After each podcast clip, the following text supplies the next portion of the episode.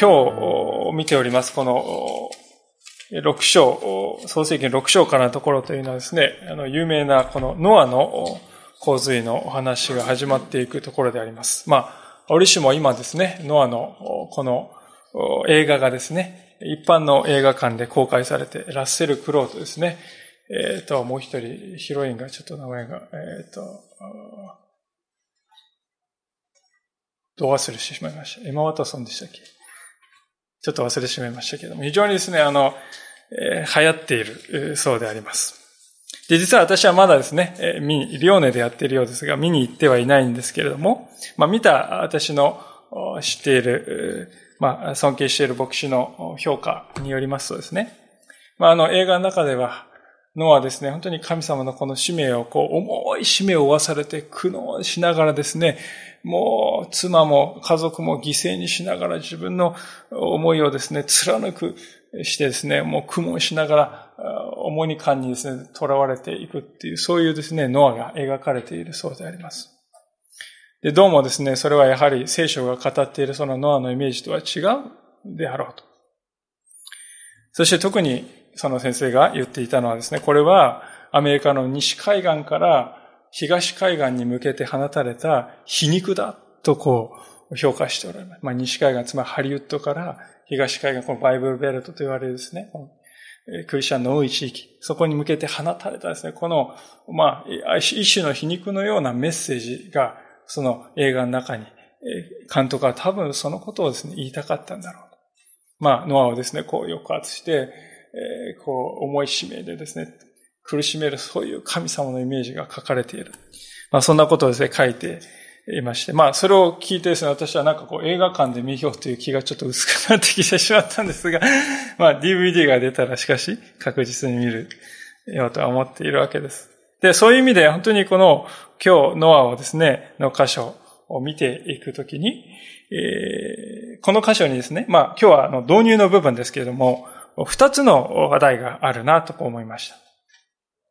まあ、第一の話題はですね、この五章にはですね、見るとこう、寿命がですね、非常に長いですね。この当時の人々の寿命が962年であるとか、777年であるとか、まあ、1000年近いような寿命を持っている人がいた。しかし今日のこの箇所を見ると、寿命が120年になったとこう書いてあるわけですね。それが一つのことで。もう一つのことは、ご自分、神様がですね、ご自分が創造された世界から全ての生き物をこう消し、消し去ろうと決意されたと書いてありますね。寿命と神の裁きということが書かれております。で、この二つのことは私たち人類にとって非常に本質的な問題と言えるのではないでしょうか。今ですね、医学が本当に日増しに進歩していますが、医学の目的というのは結局のところ何かと言いますと、少しでも人を長く生かそうということですよね。それが医療の目的であります。もう、ですから長生きするということは無条件で良いことであるというふうにこう言われていますね。またもその一方で、地球環境学者たちがですね、日夜一生懸命研究しているのは、この地球が温暖化して、すべてがですね、この滅びてしまうのをどうやって食い止められるか。まあそんな話をですね、日夜研究している方もおられます。でそういうことはですね、無条件でいいことなんだとこう思われています。で、もちろんそれはいいことだと私も思います。けれども、なぜそうなのか。なぜ人が長生きすることは良いことなんだろうか？なぜ地球が少しでも長く保たれるということは良いことなのか？まあ案外そのことを深く考えている人っていうのは少ないのではないかと思いますね。で、その観点から今日の箇所を見ますとですね、まあ人間が日々努力している、その研究とか議論など一瞬にしてこう吹き飛んでしまうような神のですね、宮沢というのを見るんですね。日本の平均寿命が今年はまたさらに0.5歳伸びましたと言って一面にですね、新聞の一面に、え、記事が載ります。で、それはですね、すごいなと私たちは見ますが、しかし聖書を見ると、人の弱いが1000年から120年になる。見心のままに神様がそういうことを行われると、こう言っているのを聞くのであります。あるいはまた、この地球温暖化で海面が30センチ上昇した大変なことだと人々はですね、右往左往しますが。しかし、このノアの洪水の中に出てくるときに、当時のですね、その地方で一番高い山も覆われるような海面の上昇がある。そんなことが起こり得る。そう聖書は語りますね。スケールが違う。まあそんな言葉さえ陳腐に感じるような神様の宮沢であります。聖書の世界を見てみますとですね、本当に人間というものが神様までいかに小さいものであるかということをですね、改めて思わずにはいられないわけであります。私たちにとってですから本当に大事なことは、なぜ神様はこういうことをなさったのだろうか。なぜ、いや、こういうことをされるんだろうか。それを私たちはその原因をですね、正しく知っておくということが大事ですね。聖書の中にはですね、いろいろな人々の失敗が書いてあります。まあよく誤解されるのは聖書はですね、本当にいいことばかり書いてあって、まあ近寄りがたい、そんなことを感じる人いますが、しかし、むしろ聖書の中に多く書かれているのは人々の失敗談であります。それは私たちがその失敗談を読んで心に留めて、ああ、自分にもこういうところがあるな。ああ、これは自分の姿じゃないか。そういうふうにですね、知って、神様に立ち返るためであります。でそういうわけで今日はこの二つの主題について、共に神様の御心を知っていきたいとこう思うわけであります。まず、一節から四節では、このノアの時代のですね、世界の状況というのが簡潔に書かれているわけであります。ここに書かれているのは人はですね、人類が地上に増え始めた。そして、神の子たちは美しい人の娘たちを見つけ、妻としてめとるようになったとこう書いてあります。で、それをご覧になった神様はですね、人を人の寿命を120年にするとこうおっしゃってるんですよね。で、これちょっと一見分かりにくいですね。結婚ということが書いてあって、その後に寿命がですね、短くなったって何の関係があるんだろうかって思うんです。で理解のですね、鍵というのは、6章のですね、この1節から4節において、神の子という言葉と、また人というですね、言葉とが使い分けられて書かれていることにあるなと思うんです。で、神の子らっていうのはですね、2節にある神の子らっていうのは一体何を表しているのか。いくつかですね、説があるんですね。これは見つかりのことを言ってるんだとか。なんだかんだ言う説がありますが、しかしですね、ここで神の子らと書いているのは、神様に選ばれた人、また神様を信じる人とこう理解するのが良いと思います。現代的に言えばですね、これはクリスチャンと言って良いんじゃないかと思いますね。では、人というのは誰かというと、これは神様を信じないそういう人ではないかとこう言われています。つまり神様を認めない人、神様の祝福を持っていないただの人、そういう意味ですね。この文脈では神のこと人というのはですね、そういう使い分けがなされているのではないか。そういう観点で見ると神の子らが何をしたかっていうとですね、2節の後半にあるように、好きなものを選んで自分たちの妻としたとこう書いてあるんですよね。ここですね、この新海学の聖書はちょっとですね、意訳しているんです。もっとですね、ダイレクトにこう訳すとですね、神の子らは、おのおの選んだ人の娘を妻とした。とこう書いているんですね。人の娘っていうのは何を見せるかっていうと、先ほどですね、神のこと、人というのは使い分けられているとこう言いましたけれども、つまり要するにですね、神の子、つまり神様を信じている人が、神様を信じないや認めないですね、そういう女性を妻としてめとるようになった。好みのままに認める、認めとるようになったということです。これが問題であったということですね。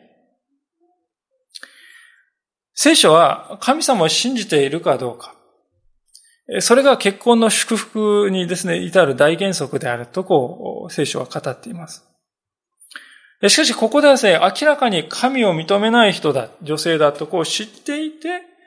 え、結婚をしています。まあ、それは何を意味するかっていうとですね、まあ、神様よりも、妻のですね、まあ、この見た目とか、好みとか、性格の一応、そういうことがですね、の方が大事なんだと、こう、価値があるんだと考えるようになったということです。優先順位が反対になっているということですね。で、問題はですね、それだけではないのです。この神の子ら、つまり神様を信じている人々は、いかにも美しいのを見て、その神様を信じないその人々を選んだ。結婚をですね、相手を選ぶ基準がですね、外面的なことのこになっているんですね。信仰のあり方というその内面のことではなくて、見た目が第一の条件になっているのです。まあこれは現代では全く同じではないでしょうか。人々が結婚相手を選ぶときに一番大事なことは、性格が一致する。趣味が一致する。容姿が好みである。経済力がある。まあそういうもので人を測ろうとします。しかし、内面の問題、特に神を代償しているかどうかということで判断する人は皆無であります。時にそれはクリスチャンの男女にあっても、そういう基準によって、え判断してしまうことがあり得る。結婚というのは何のためになされるんでしょうか？第一のですね、結婚のですね、本当に第一の目的は、聖書の中で書いてありますように、埋めよう、増えようと書いてありますように、生殖ということが当然関わってくるわけであります。ですから結婚がですね、乱れていくということは、そのままですね、子育てが乱れていくということでありますね。その結果、必然的に人は神の祝福を失っていく。それで、この三節の言葉が生まれてくるのであります。そこで主は、私の霊は永久には人のうちにとどまらないであろう。それは人が肉に過ぎないからだ。それで人の弱いは120年にしようと仰せられた。私の霊は永久には人のうちにとどまらないであろうというのはですね、私の霊は人の中で忍耐し続けることはしないだろうとこういう意味ですね。いつまでもですね、神様の霊がですね、人間のうちにあり続けるということを忍耐し続ける。まあ、耐え忍び続ける。それはですね、永久にはないという、そういう神様の宣言です。神様から人がですね、離れていったわけであります。それはですね、川がその水源から離れていくようなものであります。川というのは水源と繋がっているからこそ常に水が、豊かな水が流れていきますね。もし何らかの事情ですね、その水源との間がですね、立たれたならば、あるいはまたそれが逸れたならば、その川は枯れていきます。人が選んだことはまさにそういうことだった。でその結果、この寿命な大幅なですね、短縮化というものが起こるということでありますね。しかし実はその引き金を引いたのはですね、結婚の問題であったということを聖書は書いているのです。結婚がですね、本当に変わっていったことによって、この人のですね、生きるということがそのものが変わっていったのだと聖書は語っているんですね。ですから本当にこの、私たちとこの結婚、そのことがですね、どんなに大きな結果を人にもたらすものなのかということを私たちは今日改めて心しておきたいのであります。で、次に、最初に述べた二つの話題の後半を見たいと思うんですが、これは神の裁きということであります。人々の結婚が乱れて神様はですね、忘れられていきました。神様信じてる？信じてない？それはもう別にどっちでもいいんだ。外見的なことが大事なんだ。まあそういうふうにしてですね、神様忘れられていったんですね。まあ1代、2代ぐらいだったらいいですけど、3代、4代、5代、10代となったらもう何も残っていないかもしれません。で、そういうですね、時代に、この聖書は面白いですね。4節に、ネフィリムがいたとこう書いてありますね。ネフィリム。これはヘブル語で落ちたものというそういう意味であります。まあ一説には巨人であったとこう言われていますね。ダビデ王にですね、打ち倒されたゴリアテという人もこのネフィリムの末裔であったかもしれないとこう言われています。いずれにしてもですね、この落ちたものっていうのはですね、実は、まあ外典なんか見ますと、堕落したですね、天使が地上から、天井から落ちてきてね、そういう人がばっこしていた、みたいなことを書いて、絵の句書というと書いてありますが、そういう意味ではないだろうと思いますね。この落ちたものというのはですね、フィレムと書いてあるこの落ちたものというのは道徳的に落ちて、徹底的に堕落したものであると、こう、そういう意味だと思いますよ。で、そういう人々がですね、応募をしている、もう我が物、我が物顔でですね、地上にはびこっているわけであります。ですから地上に非常に悪が満ちていくわけですね。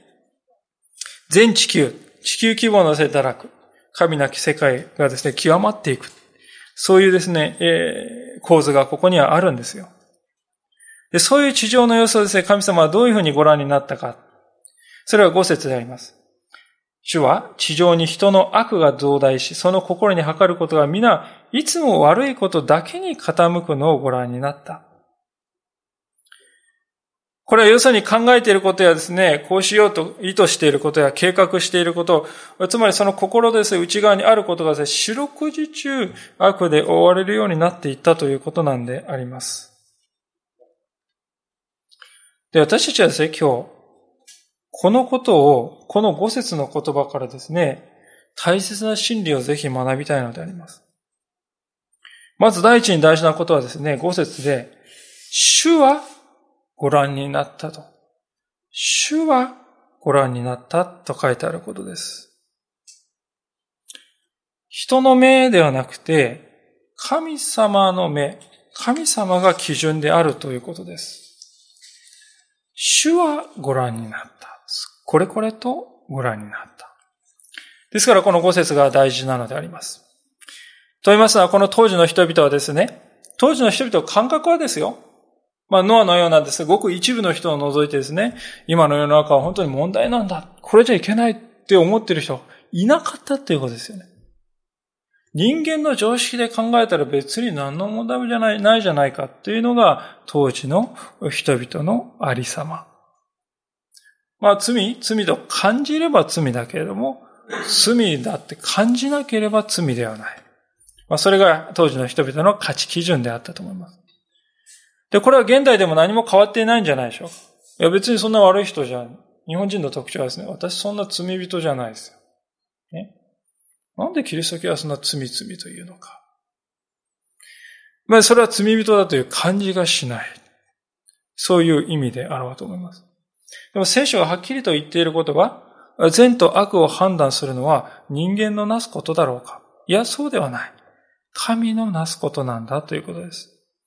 主はご覧になった。これが唯一の基準であるということです。時折クリスチャンであるにもかかわらず神様の基準、つまり神様の基準というのはつまり聖書の基準であります。この聖書の基準よりも自分の基準や人間の基準で物事を考えようとする人がいます。それは本当に大きな罪であると聖書は語ります。なぜ罪かというと神様よりも自分をですね、上に置いたからであります。でも私たちはですね、どうでしょうか？聖書がこう言っているとこう私が申し上げて、普段ですね、いや、私そんな自分神なんかしてないですよ。そんなことした覚えないです。って思っていると思います。私もそう思っていましたし、いつもですね、ともするとそう思っています。いや、そんな自分神なんかしてないですよ。で皆さん、もし私たちは御言葉の一切書いてあるから、この御言葉はね、まあこう言ってるんだけれど、これできる人いないから。そういうふうにして骨抜きにしたい。御言葉はね、こうこういうふうにですね、御言葉をこう励ましてるんで、いや、これは私に対して語られてんじゃない。あの人のことなんだ。私はもうダメいつまでもですね、自分のですね、弱さというものに囚われて、神様がですね、励ましておられるので、神様の言うことよりも私のこの感覚、いや、ダメなんだというその自己評価、それをですね、握りしめているっていうことはどういうことかっていうと、御言葉や神聖書の語ることよりも自分の判断、自分の感覚、自分の経験の方が当てになるって考えてるってことじゃないでしょうか。それは神を退けているということなんです。思い出していただきたいのですが、新約聖書においてパリサイ人というですね、人々が出てきます。あの人たちは皆さん、立法を守ろうとしないからダメだって言ってイエス様から責められたんでしょうか？そうではないですよね。あの人たちがですね、イエス様は本当に厳しいことはですね、パリサイ人たちの生き方をですね、批判している箇所があります。白く塗った墓だまで言いますよね。墓っていうのは地上の部分は白くて綺麗だけども、中にはですね、汚れている腐ったですね、死んだ体がある。もうそんなですね、ことを指してまでパリサイ人のことを言ったんですよ。それは何かというと、彼らは立法を守っていないから問題ではない。立法を守ろうとしている。しかし、自己流に解釈して守ったことにしているという、そのあり方をイエス様は問題だと言ったんです。私たちもですから聖書が言っていることを素直に心の中に受け止めるのではなく、これはあの人のことで私には当てはまらない。これは誰がに対しても無理だから私はこの義務から解放されて、そういうふうに自己流に解釈しているということは、ある意味では似ているということを私たちは覚えたい。で、それがですね、神よりも自分のを結果的に上にしているということなんだということを覚えたいのであります。神様がどうご覧になっているか、その基準に私たちは生きるものでありたいのですね。さあ、五節でさらにですね、詳しく見たいなと思うんですが、二つの、もう一つ、二番目のことが言われます。神様はご覧になったと言いましたが、どこをご覧になったのでしょうか？それは、心をご覧になった。その心に測ることをご覧になったと書いてありますね。これはですね、本当に大事な聖書の原則原則であります。神様は関心を持っておられるのは私たちは外側のですね、あり方ではない、心のあり方であると、はっきりと聖書は言いますね。第一サムエル記の16章というところに、まあ、有名な言葉でありますけれども、こういう言葉があります。開けられる方はですね、開けていただければと思いますが、サムエル記の16章の7節というところであります。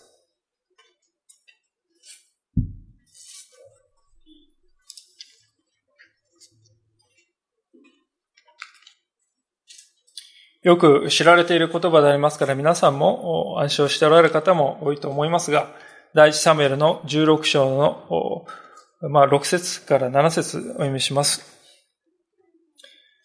彼らが来たとき、まあ彼らというのはこのエッサイの息子たちですね。サムエルはエリアエリアブを見て、確かに主の前で油を注がれるものだとこう思った。しかし主はサムエルに仰せられた。彼の要望や背の高さを見てはならない。私は彼を退けている。人が見るようには見ないからだ。人は上辺を見るが、主は心を見る。まあ、こうしてですね、エッサイの息子が次々とこう呼ばれて、最後にですね、その場にいなかったダビデが呼ばれて、この者に油を注げと神様。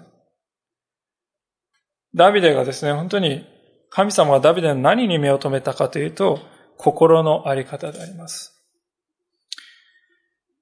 私たちはですね、ですから、同じようにしていつ、今、神様からは私たちを見ておられるということを今日知りたいと思います。私たちは曲がりなりにも神様を信じると告白して、小さな信仰告白だけれどもそのようにして歩んでいきました。ですから私たちはですね、神様を信じると言っている。そういう私たちは、上辺だけのお付き合いで神様に向かおう。それをもうやめなくてはならないのではない。神様は上辺を見てはいない。神様は私たちは心を欲しておられる。神様はそのためにイエス様の十字架という途方もない代価を払って、私たちは心を買い取ろうとしたれた。私たちはにもかかわらず、この心をそうだし、体は教会に来ているかもしれないが、心は閉じている。心は神様に全く向いていない。それはあべこべであります。それは十字架に対する侮辱とさえ言えるかもしれない。私たちは今日、そう思いたいのであります。創世記に戻りたいと思いますけれども、六章のこの五節の言葉で、三番目に語られている言葉は何か？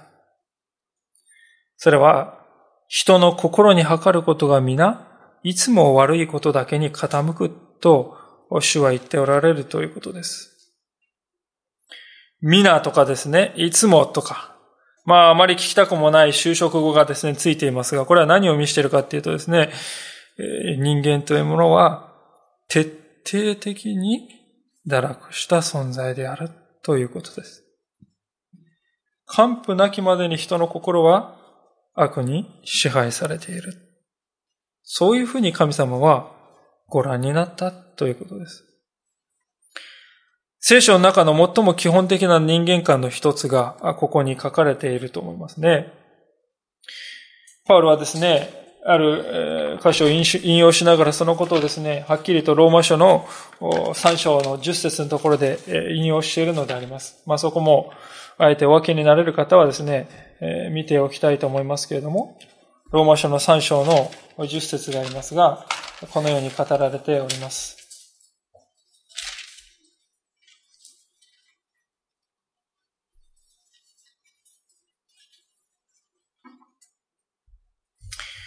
ローマの3章の10節それは、次のように書かれてある通りです。偽人はいない。一人もいない。悟りのある人はいない。神を求める人はいない。すべての人が迷い出て、皆共に無益なものとなった。善を行う者はいない。人はいない。一人もいない。神様の目から見たありのままのですね、素のままの人間の姿がここにあります。私たちの中に神様は決してですね、私たちの心の中に、素のままの私たちの心の中に正義というものを見なかったということです。人々のですね、お互いの目にはいかに正しく、いかに美しく見えたとしても、人の本質の奥底にあるのは罪ということである。ですから私たちはですね、世界はそのような状態に置かれている。また自分もかつては、いやまた、依然としてそのような性質をですね、色濃く残しながら生きているのだということを見る必要があると思います。皆さんはこう聞かされてどう思うでしょう？私はですね、この箇所をですね、読むたびに、まあ先ほどの箇所は今のローマ書の箇所を読むたびにですね、それほどかねと思いますよね。そこまでかね？まあ確かに悪はありますよ。でもそこまででしょうかね？っていう。これは大方の人の偽らざる気持ちだと思います。でも聖書は、はっきり言っている。で、私たちはですね、よく考えてみると、そこまででしょうかね？って言える、そのはですね、何を基準にそう言ってるんでしょうか？おそらく自分のですね、まあ常識で考えてもね、とか、まあ感覚的にもね、とか、まあ法律の観点から見ても、そう思うわけです。しかし大事なことはですね、このノアの洪水の時に今、滅ぼされることになる人々も同じようにして自分に問題があるとは思っていなかったということであります。人間の基準で自分を測るということは非常に危険なことであります。まあ今から100年以上前に皆さんのよくご承知のあのタイタニックというですね、豪華客船が処女航海において沈没してしまったわけですが、その原因は何であったかというとですね、その多分にですね、その一番大きな原因は、この船は絶対に沈まないという確信があったからだと言われています。でそういう確信を持っていたのですね、警戒がですね、甘くなる。氷山がですね、こう、見えた時にはですね、もう回避行動を取るには手遅れのですね、状態になっていた。で、それで遅れた回避行動によってですね、船はですね、どうなったかというと、少しだけ舵がゆっくりと、巨大船ですが、ゆっくりと効いて、そしてですね、この氷山がですね、そのタイタニックの横腹をですね、数十メートルにもわたって、こうガリガリガリとかすめるようにして衝突していったんですね。生き残った乗客の多くはですね、その時に何にも衝撃を感じなかったって言っていたそうですよ。しかしところがですね、これガリガリガリと横幅長くですね、衝突した長い裂け目から次々と水が入って、1区画、2区画、3区画と、何重にも区切られたですね、壁をですね、同時に水が流れ込んでいった結果、沈んでしまった。ある人はですね、いっそのことこう避けないで正面からドーンってぶつかった方が沈まなかったんじゃないかと、それほどに言われているほどです。すべて順調だ。沈没だと、あるはずがなかろうと、人々は皆思いました。自分が沈みゆく船に乗っているとは誰一人思わずに、衝突の直前まで人々は飲んで歌っていました。しかし、破滅の時は近づいていた。偽りの安全であった。まやかしの安心であった。行く先が見えていなかった導き手に導かれた船だった。私たちもですから、何に自分の人生を預けるのか、どの方に自分の人生、命を託すのか、その選択は本当に大事であります。人間的なものではなく、全知全能なる神様の言葉に信頼して、神様の言われることを自分のこととして受け止めていかなくてはならない。本当に痛感させられるのであります。では、神様ですね、そういう地上をご覧になったとき、どう感じられたのでしょうか？創世記の6章の6節にこう書かれております。それで主は地上に人を作ったことを悔やみ、心を痛められた。これは皆さん、とってもですね、戸惑う言葉であります。神様が悔やむまあ、後悔するとか思い直すとかそういう意味であります。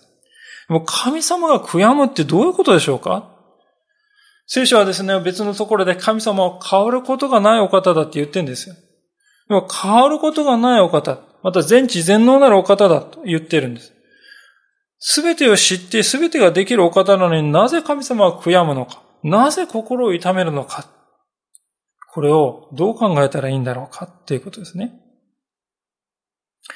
ある仲介者はですね、この神は変わることがないって聖書が言ったときに、それはどういう意味かっていうことをですね、次のように示唆に富んだ言葉で説明してくれているんですね。こういうふうに言っています。神は普遍であるということは、神は感情を持たないということではなく、感情が神、感情は神を支配することはないということを示していると。こう言っています。神様不変であるってことはもう何をですね、見ても何の心を動かせないでも、言ったことはもう何も無感情のままですね、変わらないって意味じゃなくて、感情に押し流されて感情によってですね、支配されてしまう。そういうことはない。そういう意味だと、こういうんですね。これはですね、私たちと大きな違いであります。私たちはいつも欲望にしてもですね、悲しみにしても痛みにしても感情に圧倒されて、そして決断を下すことが実に多いですね。しかし、神様という方は感情の変化はもちろんあるが、それによって支配されるということは、また揺るがされるということはないお方だというんですね。じゃあ次に神が食えるっていうことはですね、どういうことでしょうか？これはですね、別の仲介者をですね、引用したいのですが、こう言っているわけです。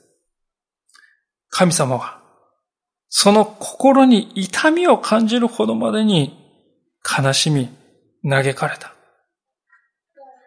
エヴァもアダムも痛みを感じた。しかしそれは自分の罪ゆえの痛みであった。神はそうではない。神の悲しみはむしろ堕落した人間性に直面したことによる悔い。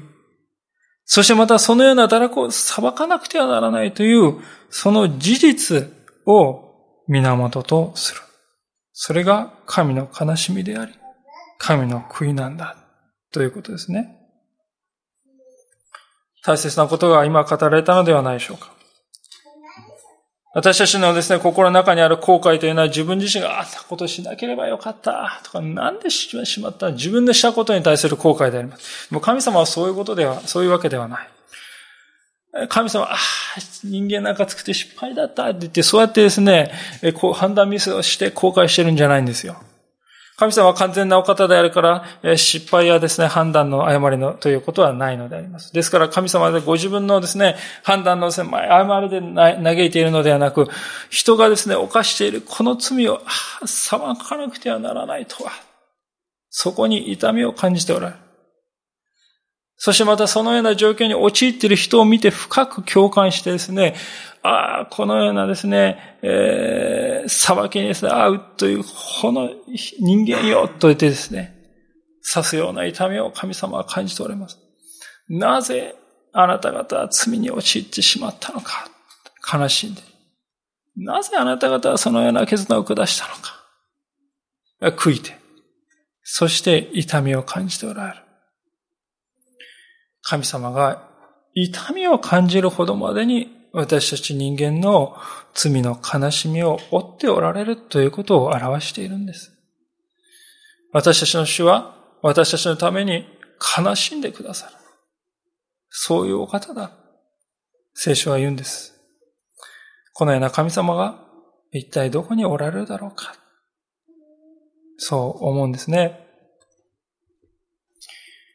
神様では悲しみを覚えられてどうするのでしょうか？それはですね、今日の主題の2番目であります。つまり神の裁きの問題であります。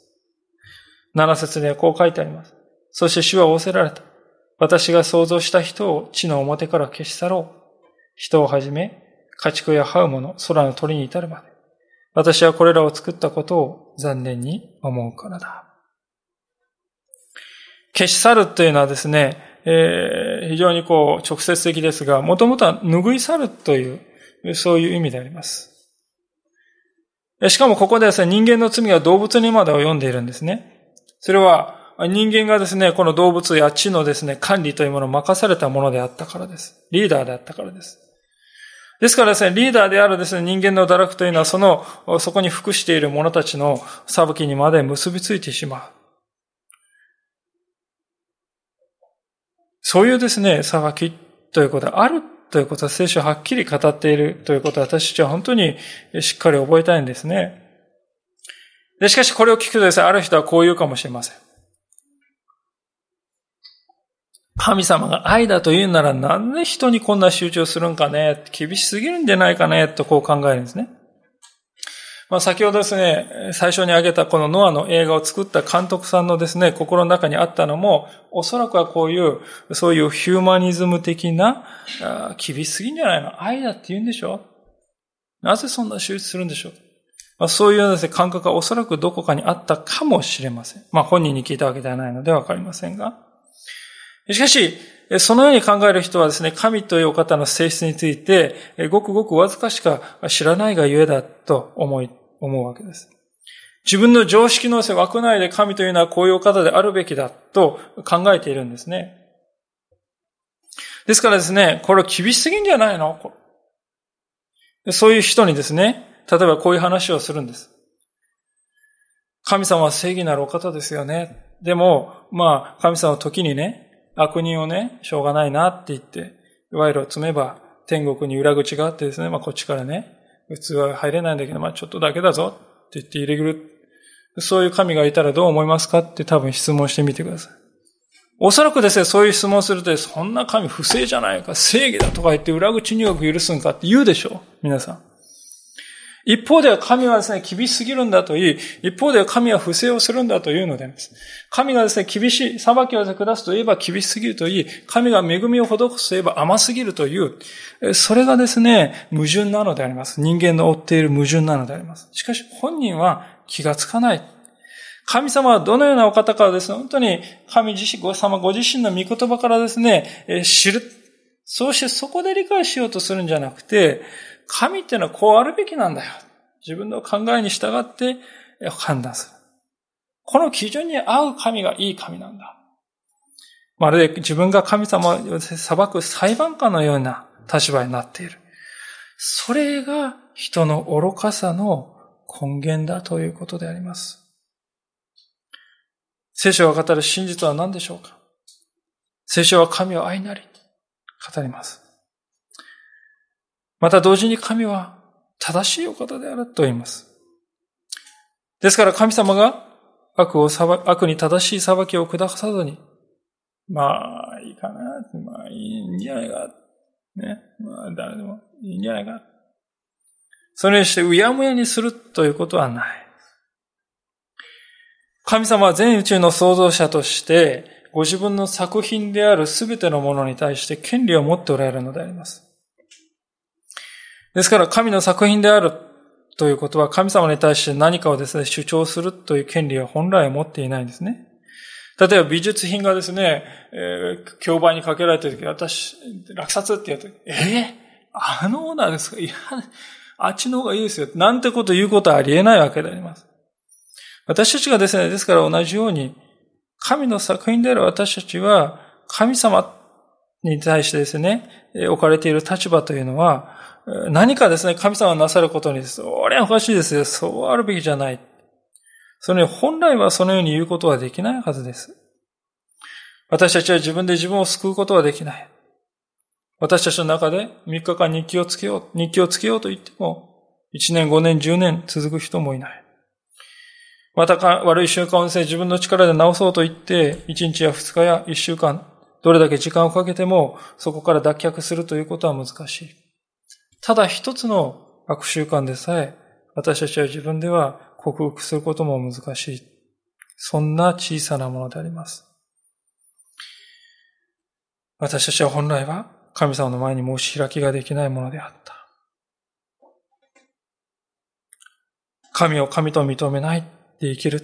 そういうものに下るのは正しい裁きである。聖書ははっきりと語ります。で、こういうふうにですね、語りますとですね、どうもどんよりとしてきますね。なんかこう望みがないんじゃないか。そういうふうに思います。でもちゃんと望みがある。神様はどうしてですね、この裁きの厳しさということを隠さないでですね、私たちに示しているかというとですね、真実はこうだということをですね、示すためであります。しかしもう一つの真実があるのです。聖書はいつも希望をですね、合わせて示してくれているのだということです。それが8節にありますね。しかし、ノアは主の心にかなっていた。私はこの言葉はですね、本当になんと救いの言葉かなと思うんですね。ノアという人は主の心にかなっていたってね。これはまあ神様はですね、ノアという人を特別にですね、エコひいきして、まああいつダメだからこいつはまあいいだろうって言ってですね、え、好みだからって言ってですね、エコひいきしたかのように受け取ってはいけませんね。これは神様はすべての人を等しくご覧になって、そしてこのですね、主の心にかなっているというのはですね、直訳するとですね、主の目に恵みを見出したっていうふうに書いてあるんですよ。この人の存在は私の目に心地よい。この人を見るときにそこに私は恵みを施したいという思いが与えられる。そういう意味なんですね。神様は全ての人をご覧になって、そのノアの心の中をご覧になったときに、そのようなものを見出した、見つけ出したっていうことなんです。私たちはいつもですね、主の目によって、ここの心の魂を見通されているという感覚を持つことが大事だと思います。信玄の16章の2節に次のような言葉があります。もし開けられる方はですね、開けていただきたいと思いますが、詩篇の次の信玄の16章の2節に、このような言葉が書いてあります。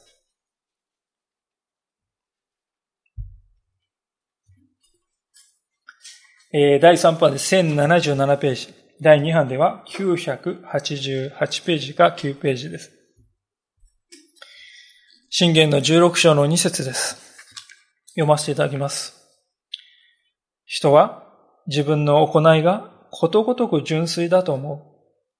しかし主は人の魂の値打ちを図られる。